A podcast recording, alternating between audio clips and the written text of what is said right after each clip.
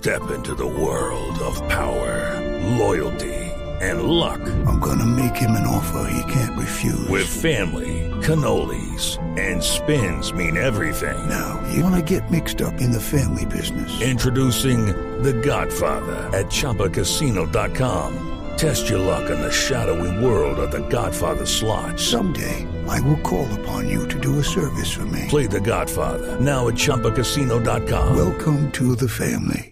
No purchase necessary. VGW Group. Void where prohibited by law. 18 plus. Terms and conditions apply. usualmente no tenemos lo que queremos porque no sabemos recibir. Ese es el tema, ¿no? Me, me pillé como una conferencia de que habla justamente de eso, de qué es mejor, si dar o recibir. Pues las dos cosas son importantes, ¿no? Hay que ser generosos, pero también hay que decir gracias por lo que llega. Sí. Pero la cultura de pronto nos ha enseñado a que no sea así.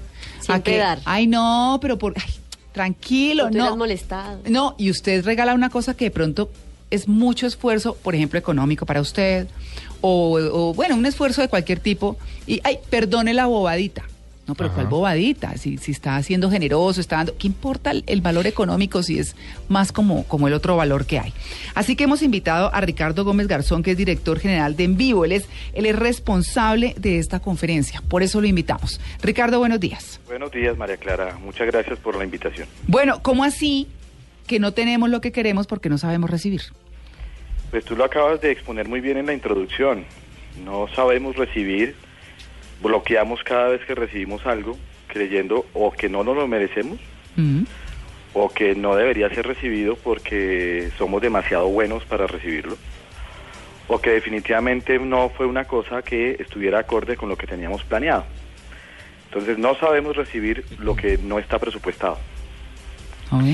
Si uno, por ejemplo, eh, lo pueden poner en práctica ustedes, me pasa con las mujeres Ah, que cuando uno las saluda y les echa un piropo y les dice, ¿cómo estás de bonita el día de hoy? sí.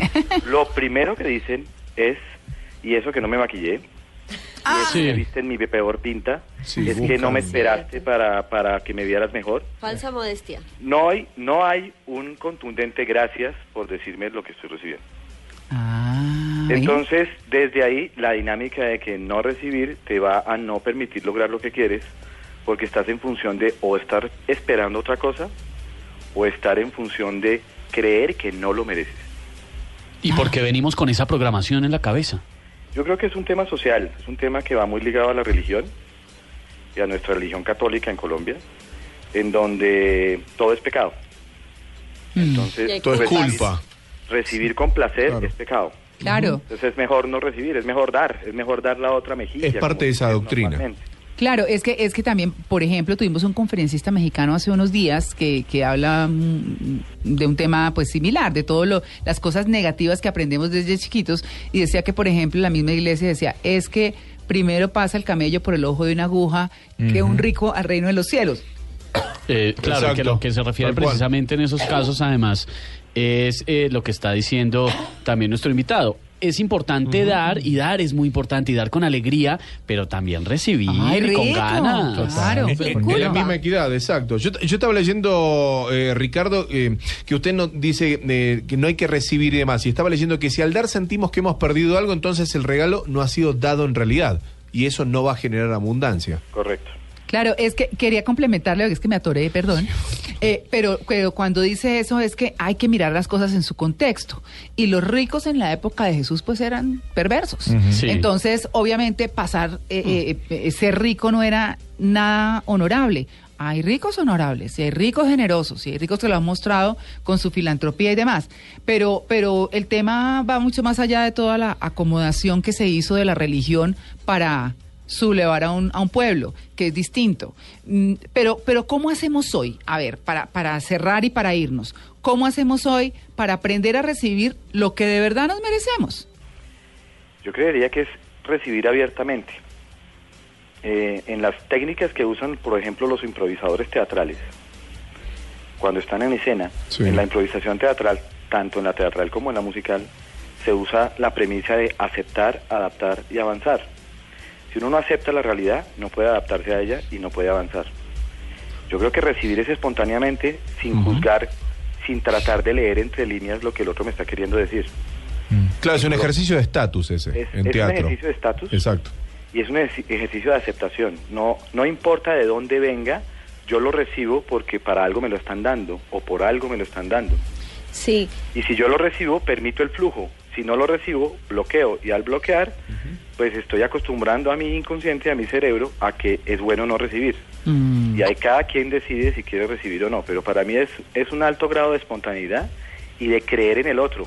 No leer entre líneas, no creer que es que como, como le eché un piropo me está tirando los perros. Claro, suponer. Así es. Sino que me están dando un piropo, seguramente me lo merezco, gracias. No, Los y, y no- y eso, eso no quiere decir que uno no se deje sorprender, porque a veces se sorprende. Miren, los niños, los niños son un- una, una sorpresa total en ese sentido y es que ellos les encanta recibir la palabra gracias. Uno ve en una reunión que los niños están trayéndole a uno cosas continuamente Sí. porque uno les recibe las cosas, pero no solamente porque se las recibe, sino porque les da las gracias y a ellos les produce mucho placer.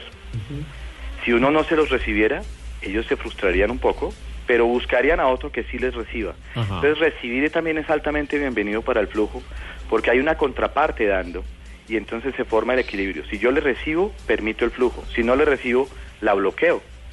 Y ese, esa intención de dar queda como medio perdida porque no, nos- no sé a quién más dárselo, porque solamente le estoy dando a uno. Uno solamente le puede dar a una persona al tiempo, personalmente. claro, pero hay gente que considera que al recibir está generando el compromiso de tener que volverle a dar y no estaba entre sus planes. Y eso también a veces genera choque. ¿Cómo manejar eso? Es que uno tiene y es soltar eso. Si me lo están dando es porque me lo quieren dar. Y ya. No me obligo a dar nada a cambio. Claro. Mire, Jorge Drexler lo tiene en una canción muy claramente, ¿no? Mm. Cada quien da lo que recibe y solo recibe lo que da. Pero no es una obligación estar dando de lo que recibo. Ahora, tampoco es una obligación devolver lo que recibo a la persona que me lo dio. Sí, porque queda falso la Es situación. factible que yo devuelva lo que recibí en otro contexto y a otra persona que realmente lo necesita. Bueno, ahí está el tema. Ya saben, sean más generosos con ustedes mismos. Aprendan a recibir. Es parte de lo que de lo que hay que hacer. ¿Por qué que- no? Pues sí, es que uno se con merece las alegría, cosas. rico. ¿No les ha pasado esas situaciones en las que uno, alguien le quiere ofrecer a uno algo y uno por decencia se lo enseñó la sociedad, yo qué sé, dice no, no, tranquilo, tranquila, no, y hace como tres negaciones ahí Sí. de decencia Sí. hasta aceptar la vaina. ¿Qué? Si le uno una. algo, de una, Agarre, gracias. María. Bueno, Rico, gracias.